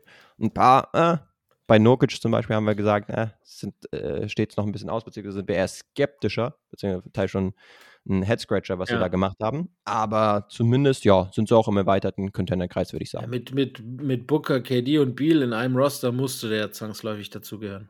Das stimmt, ja. Wenn du sozusagen gefühlt 150 Millionen Ja. Dollar schon für die drei ausgibst, dann sollte da zumindest wahrscheinlich mehr als das Play hinter sein, sagen Das wir es so. definitiv, yes. Nee, genau. Aber jetzt zum Beispiel auch in der Regular Season, wenn er dann gespielt hat, zum Beispiel bei den Suns ja nur acht Spiele letztendlich gemacht, so ein bisschen so ein Ramp-up zu den Playoffs. Aber da hat er auch wieder gezeigt, wie krass er aus der Mitteldistanz zum Beispiel ist. Das ist ja komplett automatisch. Also, das ist, glaube ich, jetzt mittlerweile fast schon kein Hot-Take mehr, dass er vielleicht der beste Midrange-Shooter aller Zeiten ist. Weil du kannst ihn halt nicht contesten, Ja, wirklich. John oder er. Ja, allein schon was die Effizienz angeht, da könnte man wirklich auch gut mit Kevin Durant gehen. Ja. Ja, also es gibt, ich, ich finde, es gibt wen, es gibt keinen Spieler, der, wenn er es forciert und zu seinem Spot kommt, so unverteidigbar ist wie er. Genau. Und in die Position muss ihn halt ein bisschen bringen. Muss dann auch ein paar Plays für ihn laufen und sowas. Das hat halt äh, Monty Williams nicht gut hingekriegt. Jetzt mit Frank Vogel sollte das halt mit einer tatsächlichen Pre- und Off-Season besser drin sein. Hoffen wir's. Oder auch nicht, je nachdem, wie man dazu steht, ne? Yes. Ja. Bei mir wäre es tatsächlich mittlerweile schon die nächste Nummer, die 4. Ja, Die fünf, fünf fünf war ja bei mir KD, fünf war bei dir Tatum, ne? Yes. Dann kommen wir zu Top 4. Da könnte es ähnlich zumindest zugehen bei uns beiden. Ja, weiß ich nicht. Ich glaube, 4 und 3 sind vertauscht bei uns. Wobei ich mittlerweile eher auf deiner Seite bin. Wenn es so Okay. wäre. Ah, okay. Also ich habe 4 Steph. uh, okay. ich Ähm, habe auf der 4 Luca. ja, und wenn ich jetzt die Liste machen würde, wäre Luca bei mir auch auf der 4 und Steph auf der 3. Okay. Du bist ähm, sozusagen nicht ganz, nicht mehr ganz ich so sold, ja. wie du es vorher warst bei Luca. Genau. Muss ich ehrlich sagen. Und ich habe, glaube ich, auch ein bisschen Steph da ein bisschen Unrecht getan, ihn nicht in die Top 3 zu packen. Weil, wenn ich so drauf gucke, mittlerweile wären meine Top 3 eigentlich also klar, die drei, die dann jetzt nicht Luca heißen. Ja, okay. Ja, dann lass uns doch kurz über Luca sprechen, weil du ihn ja tendenziell dann auch ein bisschen weiter unten Ja. hättest, wenn du es jetzt nochmal aktualisiert hättest. Du, ja, Offensiv vier ist halt eine, ist- ja, ist halt eine One-Man-Show. ist Wahnsinn. Und das halt auch brutal. 32 Punkte im Schnitt. Er äh, schultert halt die Offensive von Dallas. Hat er lange Zeit fast alleine geschultert, nach dem Abgang von Brunson, vor dem Zugang von Kyrie Irving. Jetzt müssen wir mal schauen, was Jason Kidd da installiert kriegt in der Offense, was vielleicht halbwegs kreativ ist. Aber klar, du willst natürlich die beiden, die beiden auch featuren. Und die sind ja allein schon eins gegen eins technisch einfach so brutal. Ja, was gegen ihn spricht, wäre vielleicht, dass er am Ende der Saison tendenziell vielleicht ein bisschen abflacht. Ja. Jetzt nicht von der Performance in den Playoffs, da ist er immer noch brutal. Aber teilweise geht ihm vielleicht dann im vierten Viertel so ein bisschen die Puste aus. Das haben wir jetzt auch schon in mehreren Playoffs gesehen. Da ist halt wirklich die Schwierigkeit, dass er nicht wirklich einen zweiten Ballhändler hatte, der vielleicht auch mal den Ball übernehmen kann, Ja. sondern er alles schultern musste. Aber ja, da gehört vielleicht auch Fitness mit rein, die bei Luca ja auch ein Thema Ja. ist teilweise. Deshalb ist er noch nicht ganz ohne Makel. Nee, also ohne Makel ist er auf jeden Fall nicht. Äh, Da, das einzige oder das größte Problem, wenn ich jetzt Kritikpunkte anbringen möchte, ist für mich, dass er sich halt auch irgendwie selber ein bisschen weigert, besser zu werden. Ähm, Offball ist das nach wie vor einfach Grütze und das verstehe ich einfach nicht. Wieso er nicht einfach dahingehend äh, sich verbessert. Das äh, ist mir schon immer ein Dorn im Auge. Ist für mich einer der von den, von den Stars der schlechteste Off-Ball-Spieler. Der steht da oft teilnahmslos rum und wartet auf irgendwas.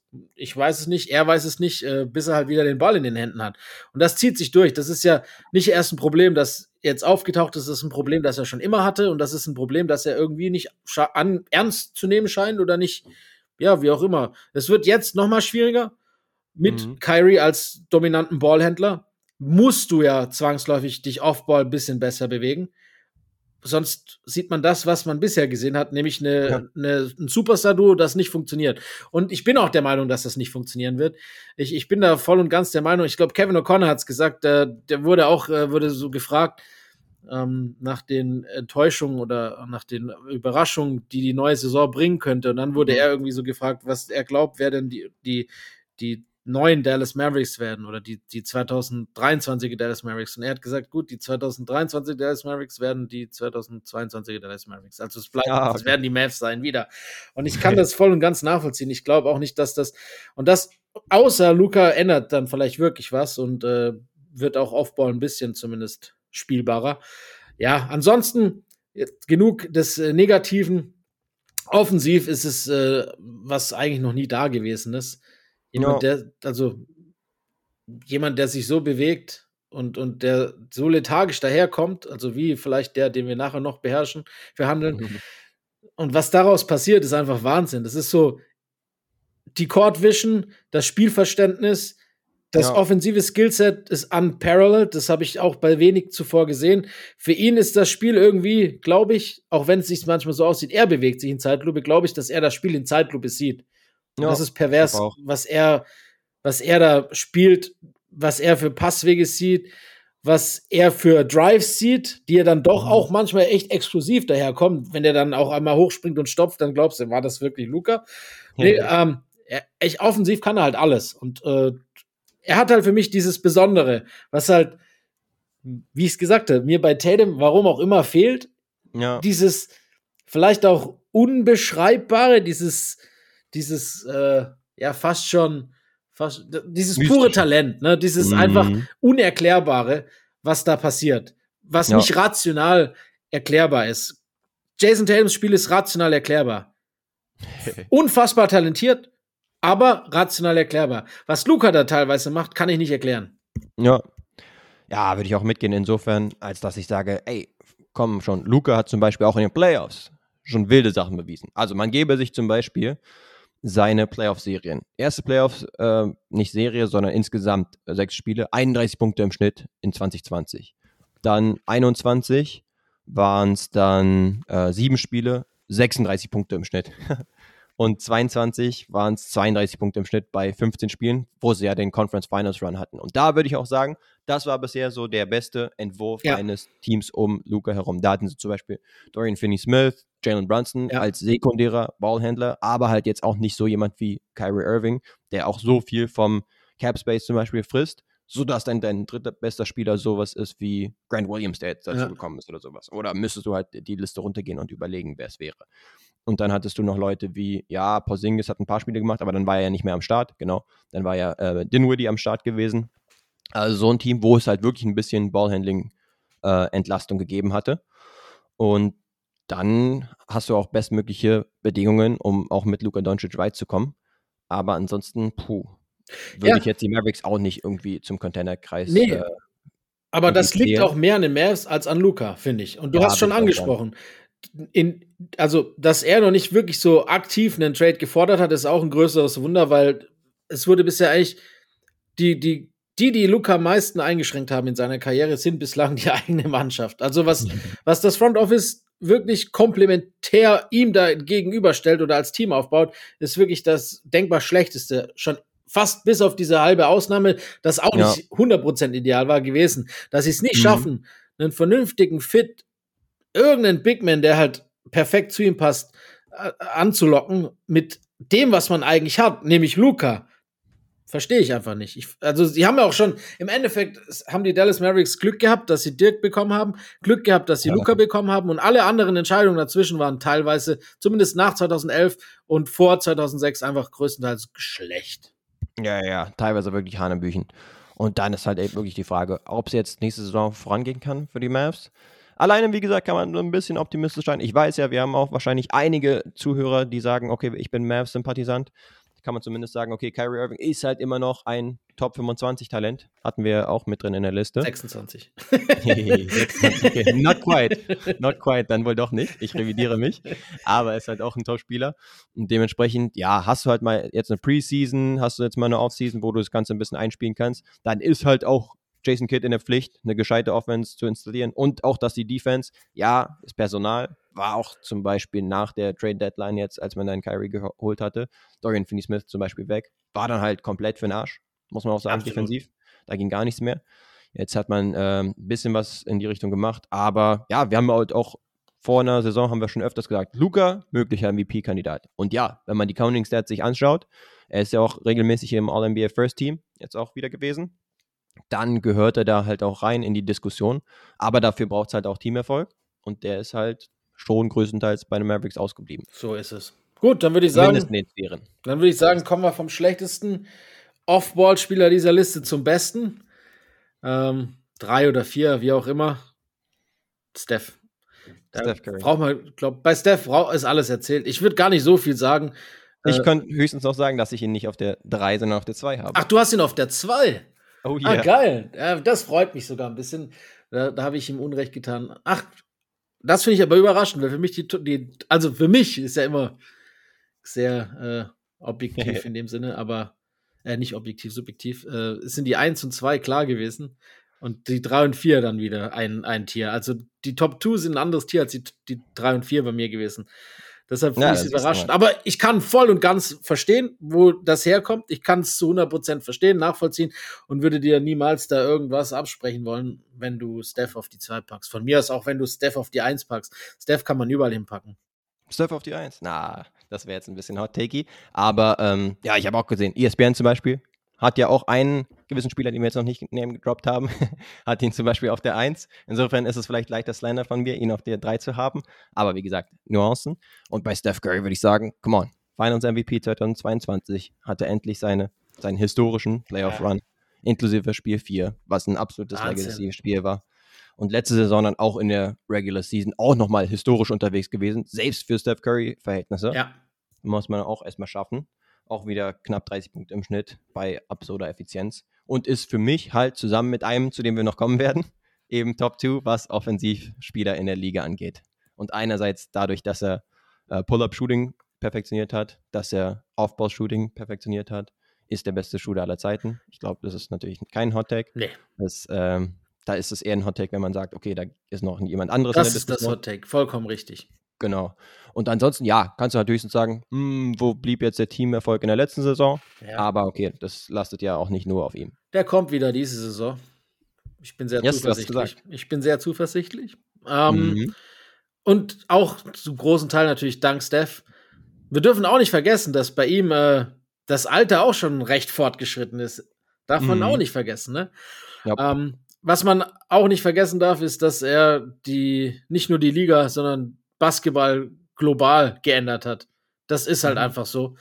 Und äh, das einfach nur von seinem unfassbaren Talent und aber auch anders als vielleicht bei der Person, die wir davor gesprochen haben, auch bei seinem unfassbaren Wille immer besser oder die beste Version seiner selbst zu sein, die bei Luca da manchmal ein bisschen fehlt. Ähm, Steph ist 100% Serious Business und das war er, glaube ich, schon immer. Mhm. Und ist für mich wahrscheinlich, arguably, und das, sag, das kommt von mir, ja. näher an der Top 10 All-Time als KD. Ja, genau. Da kann man tatsächlich eine ganz witzige Diskussion führen oder ganz spannende Diskussion zwischen den beiden. Ja, ich würde es mir noch ein bisschen aufsparen. Für wenn das machen wir dann auch. Das, das, genau. Nee, aber wie gesagt, äh, ja, er ist mit Abstand der beste Shooter aller Zeiten. Er ist äh, mit Abstand der beste, für mich auch der beste Off-Ball-Spieler aller Zeiten. Das ist so pervers, was dem seine Gegenspieler äh, Wege gehen müssen. Das ist ein halber Marathon, den Typen zu garden. Das schaffst du einfach nicht. Das ist auch konditionell brutal, ne? Dass du ja. quasi eigentlich äh, der Spieler bist, der den Ball vorträgt, aber wenn du es nicht machst, läufst du selber einen Marathon, nur um dann halt einfach wieder die Dreier reinzuwichsen. und, und, Steph, wir hatten ja, ich weiß noch, vor acht, vor sechs, vor sieben, vor acht Jahren, auch trotz Teamerfolg, hat man immer so gesagt, ja, aber der ist einer der schlechtesten Verteidiger der Liga. Nicht mehr. Ich finde, Steph ist mittlerweile überdurchschnittlich. Ähm, auch was, wo er sich Jahr um Jahr verbessert hat, weil er halt mhm. halt einfach, einfach äh, Profi ist. Yes. Und deshalb, auch on, on second thought, würde ich gerne meine dumme, äh, meinen dummen Impuls, Luca vorhin zu packen in der Liste, ändern und ihn, ah, auf, wie gesagt, das, dabei bleibe ich, dass für mich Steph in die Top 3 gehört. Okay ja, da können wir uns da auf jeden Fall einig sein. Ja, auch der Playoff-Run zuletzt zum Beispiel. Es lag jetzt nicht an ihm, Nö. dass sie auch gegen die Lakers dann gescheitert sind. Da hat er auch seine äh, guten Leistungen gezeigt, obwohl er da teilweise auch ordentlich, beziehungsweise Double-Team technisch und sowas verteidigt wurde. Ja, da muss man halt schauen, wie das jetzt zum Beispiel mit Chris Ball in der nächsten Saison klappt. Ob der ihm vielleicht nochmal helfen kann in der äh, Floor General Rolle, wo ja, Steph dann Off-Ball funktionieren kann. Wobei es dann vielleicht defensiv teilweise ein bisschen eng werden könnte äh, mit einem äh, Backcourt aus den beiden. Da braucht es dann ansonsten gute Verteidiger, die sie ja nun mal in Draymond zum Beispiel haben. Aber ja, sind wir gespannt. Ja, ich meine, wenn du, wir haben es ja gesagt, wenn du vielleicht der beste Offball-Spieler aller Zeiten bist und dann einen Chris Paul noch in deine Mannschaft bekommst, ich glaube nicht, dass das einen schlechteren Impact gibt. Yes. Außerdem bin ich äh, nicht nur, weil abermals Preseason geblendet, dennoch auf einem Kuminga Breakout Season Hype Train. Hey, das wäre doch cool. Wenn da halt einer der Jungen auch noch dazukommen könnte. Kuminga, Moody, solche Leute. Und Moody halt Kuminga wahrscheinlich eher. Nee, genau. Und Wiseman, meh, ist ja mittlerweile schon Detroit. über alle Berge. Detroit. Und, äh, dementsprechend wird das nichts mehr. Aber ja, ich habe ihn auf der 2, du ihn auf der 3. Mittlerweile. Ja, aber gut, Warriors einordnen, da kommen wir dann, glaube ich, dann noch bei den Warriors zu. Aber ein Faktor, den genau. wir vielleicht auch nicht vergessen dürfen, ist äh, Gary Payton als äh, fitter Gary Payton.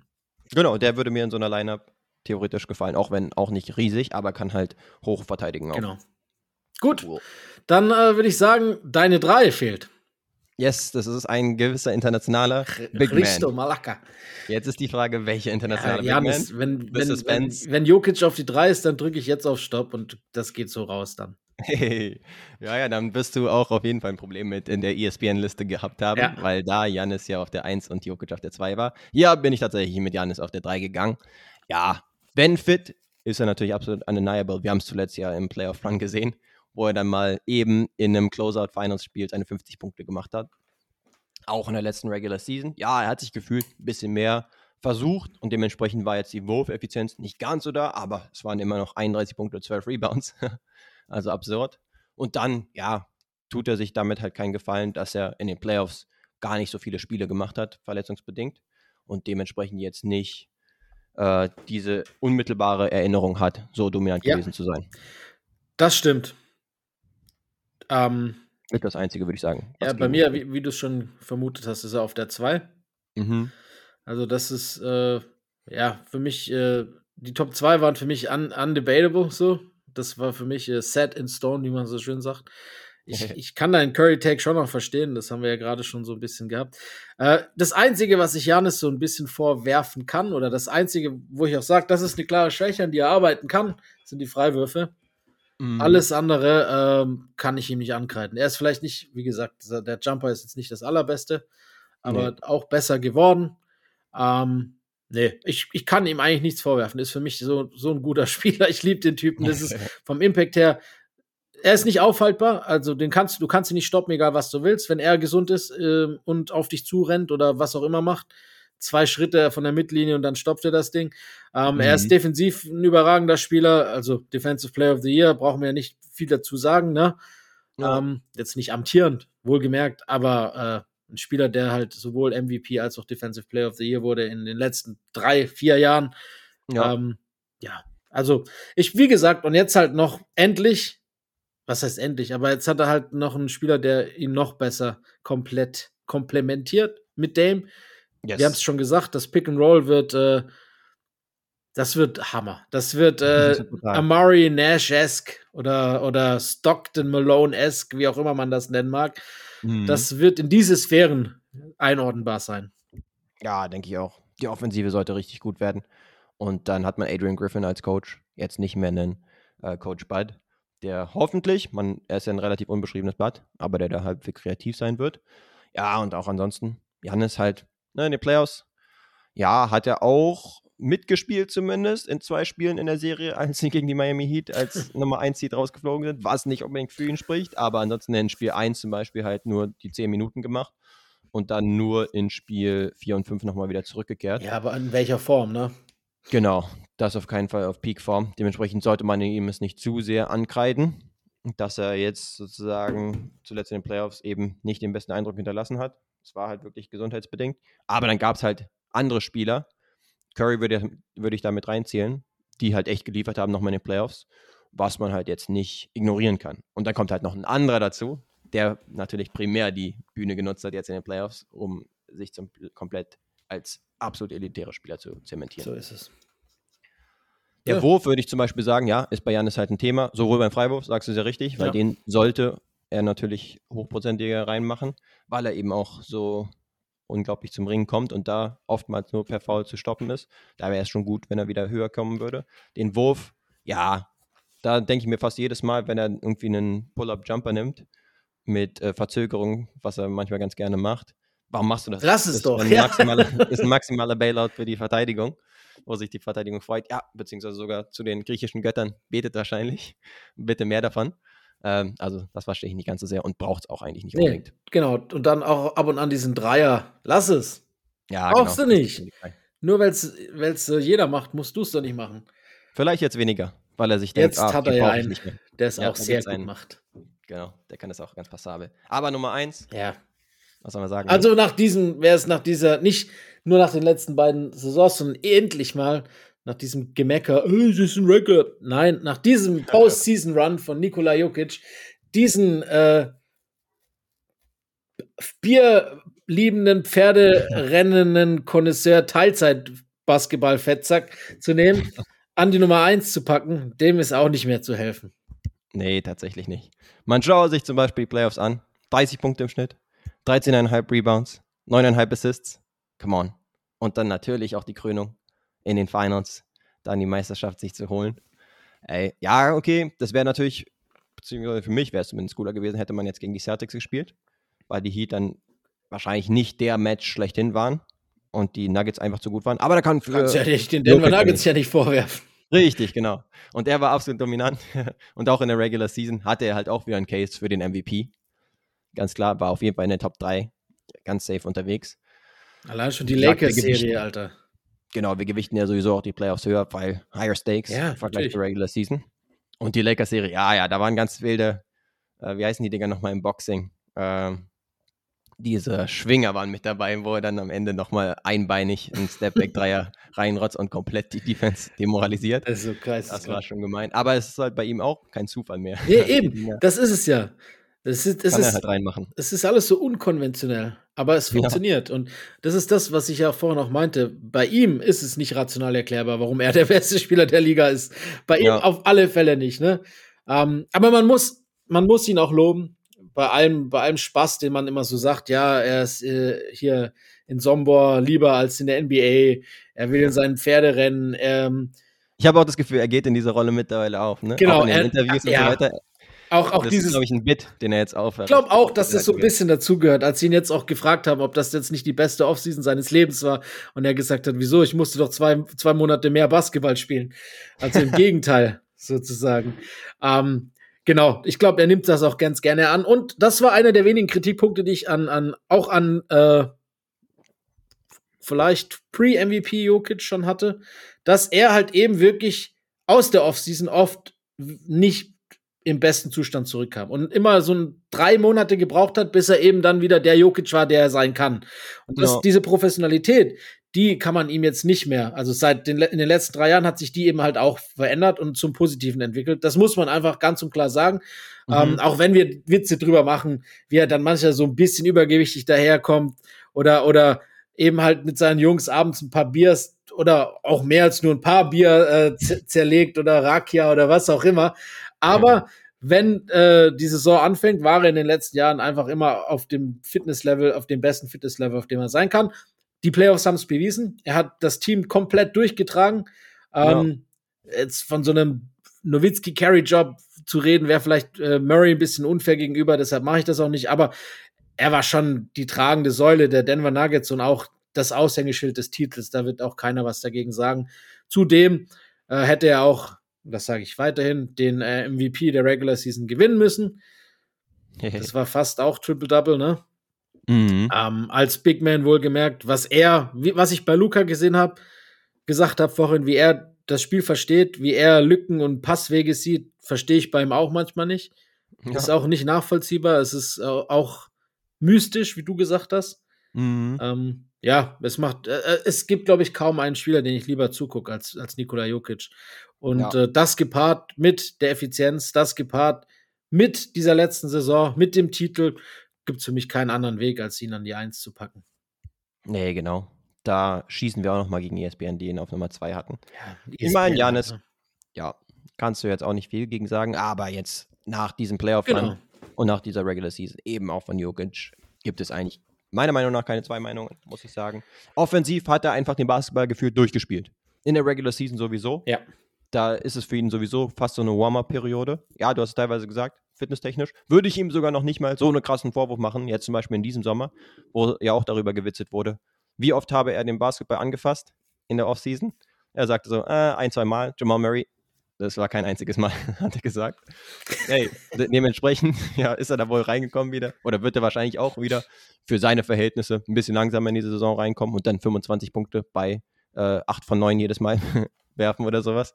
Und, und auch ansonsten immer die richtige Entscheidung finden. Plus 13 Also offensiv ist es halt in der Regular Season einfach zu leicht für ihn. Muss man einfach das, sagen. das, das hört sich ist halt dumm an, aber es ist so, ne? Das ist wie Ja, so, ist so. so ein Kind, das in der Schule schlechtere Noten schreibt, weil es einfach komplett unterfordert ist und eigentlich auf einen, auf einen hochbegabten Internat gehört oder Ja. was auch immer. Nee, genau. Und ansonsten, ja, in den, in den Playoffs, da zieht er dann auch nochmal richtig an. Hat er nämlich auch schon in den Jahren zuvor gemacht. Also da lag es nicht an ihm, wenn die ähm, Nuggets dann irgendwie mal rausgeflogen sind. Defensiv ist es jetzt auch mittlerweile halt das Besser, Beste, ja. was du auch um ihn herum aufstellen kannst, mit Leuten wie Aaron Gordon zum Beispiel, Genau. die halt auch Ideal. sehr mobil sind und dann auch um ihn herum, selbst wenn er dann ein bisschen rauskommt in der Verteidigung und jetzt nicht zu sehr absinkt, weil dann ist er halt zu sehr on an island, sage ich jetzt mal. Ähm, dann haben sie halt hinter ihm auch gute Verteidigung, die das auffangen kann. Und ja, offensiv, wie gesagt, kein Kraut gegen ihn gewachsen. Da kannst du machen, was du willst. Entweder du doppelst ihn, dann findet er ausnahmslos immer den besser postierten Spieler und dann gibt es halt einen Vorteil für die Mitspieler und die können dann einfach easy Layups machen oder easy Dreier. Oder du machst es nicht und dann postet er halt einen kleineren Spieler auf und, und scoret jedes Mal mit seinem soften Touch. Oder ja, dann irgendwann kommt die Hilfe und dann findet er wieder jemanden. Also, wie gesagt, kannst nichts machen. Auch der Wurf ist gut genug, dass du ihn respektieren musst. Und wenn, wenn, der, wenn er nicht direkt los wird, dann macht er seinen Pumpfake und geht dann langsam in die Verteidigung rein und hat dann sein, wieder seinen Touch. Also machst du einfach nichts in der Offensive gegen ihn. Nee, der Touch ist auch pervers. Ne? Manchmal, manchmal denkt man auch, das wäre irgendwie so schwarze Magie, dass der dann irgendwie noch reinhüpft. Manchmal denkst du, nee, ja gut, das war jetzt nichts, aber dann ist er doch drin. Ja, aber es ist halt immer das. Es kann kein Zufall mehr sein. Es ist kein Zufall. ja, weil der halt wirklich so oft so gut reingeht, ne? Und auch Zufall. mit dem Touch und mit ein paar Bounces auf dem Ring und so weiter. Also, das, das ist halt einfach dieses Händchen. Dementsprechend. Er hat doch ein Pass und der Teufel, ich sag's dir. Ja, ja, ja. Genau wie dieser Steffen. Yes. Unser Konsensus, der Konsensus, glaube ich, auch von jedem ja, NBA. Ähm, da war, und zwar, das fand ich beeindruckend, 29,7 im Schnitt von den 30 möglichen. Also ah, okay. deutliche Nummer 1. Janis hat 28,9, Steph 27,6. Genau. Und damit haben wir sie komplettiert. Ja, ja, Luca 4 sind wir uns jetzt auch einig. Bei Janis und, und Steph, gut, so be it. Die 1, Nico auf die 1. Das ist, das ist das, was klar ist. Yes, da sind wir uns tatsächlich einig. Ja, ich glaube, wo gab es jetzt die größten auseinandergehenden Meinungen? Ich überlege. Ja, untenrum. Ich glaube, Halliburton war einer, Edwards war einer. Ja. Und dann halt ja. vielleicht noch Anthony äh, Davis. Stimmt, ja. Aber darüber hatten wir auch vorher gesprochen, beziehungsweise du hattest ja, ja. angeteasert. Ja, für mich. Da ein bisschen äh, auseinandergehende Meinung hattest. Ganz klare Sache. Und ich bin dann halt in der Top 10 noch mit Lillard gegangen. Du dafür mit Shay zum Beispiel. Ja, aber das finde ich jetzt nicht so, so arg schlimm. Da waren auch die Plätze jetzt nicht so weit untereinander, auseinander. Nee, das stimmt. Ja, ja. Dann würde ich sagen, haben wir es gut abgehandelt. Ja, es ist äh, interessant gewesen, finde ich. Äh, genau. Ganz absurd war nichts, würde ich sagen. Nee, genau. Ganz wild war, war nichts. Du musstest nicht frühzeitig den Stream beenden.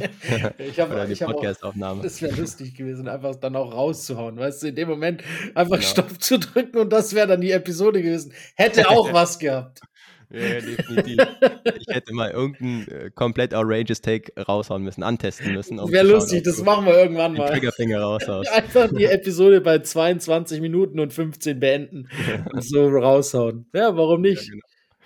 Hätte drin sein können. Aber, Aber du das genauso, ne? Du musst sagen, wenn musst, das muss, dann ist die Chance höher, dass es mal passiert. Hey, da waren auch hier mit dem Wemby All-Time Great. Ah, okay. ja, ey, das, das hat ja nichts mit der Liste zu tun gehabt. Nee, genau, das stimmt. Aber äh, da stehe ich auch zu. Ja. Die eins, das einzige What If ist die Verletzungsanfälligkeit, die potenzielle. Yes. Ähm, alles andere straight to the sky, Alter. Ich sag's dir. und nächste Woche würde ich sagen, schauen wir uns nochmal Power Ranking technisch ein bisschen was ja, an. Ja, und wir gucken uns genau an, Zeit. warum Wembanyama nicht nur Rookie of the Year, sondern auch MVP wird. Also. das heißt, in dem Sinne, bleibt uns möglichst verbunden. Dann fliegen nämlich die Hot Takes hier von Len bezüglich Wembanyama auch nächste Woche weiter. Aber hey, komm, wir können es noch mal erwähnen. Gerne noch mal Liebe zeigen. Auf Spotify, auf Apple Podcasts. Lasst die Sterne dort fliegen, möglichst fünf. Freuen wir uns drüber. Ansonsten hören wir uns wahrscheinlich nächste Woche wieder. Vielen Dank euch. Fundamental. Oh, my goodness! Hit that one from the parking lot!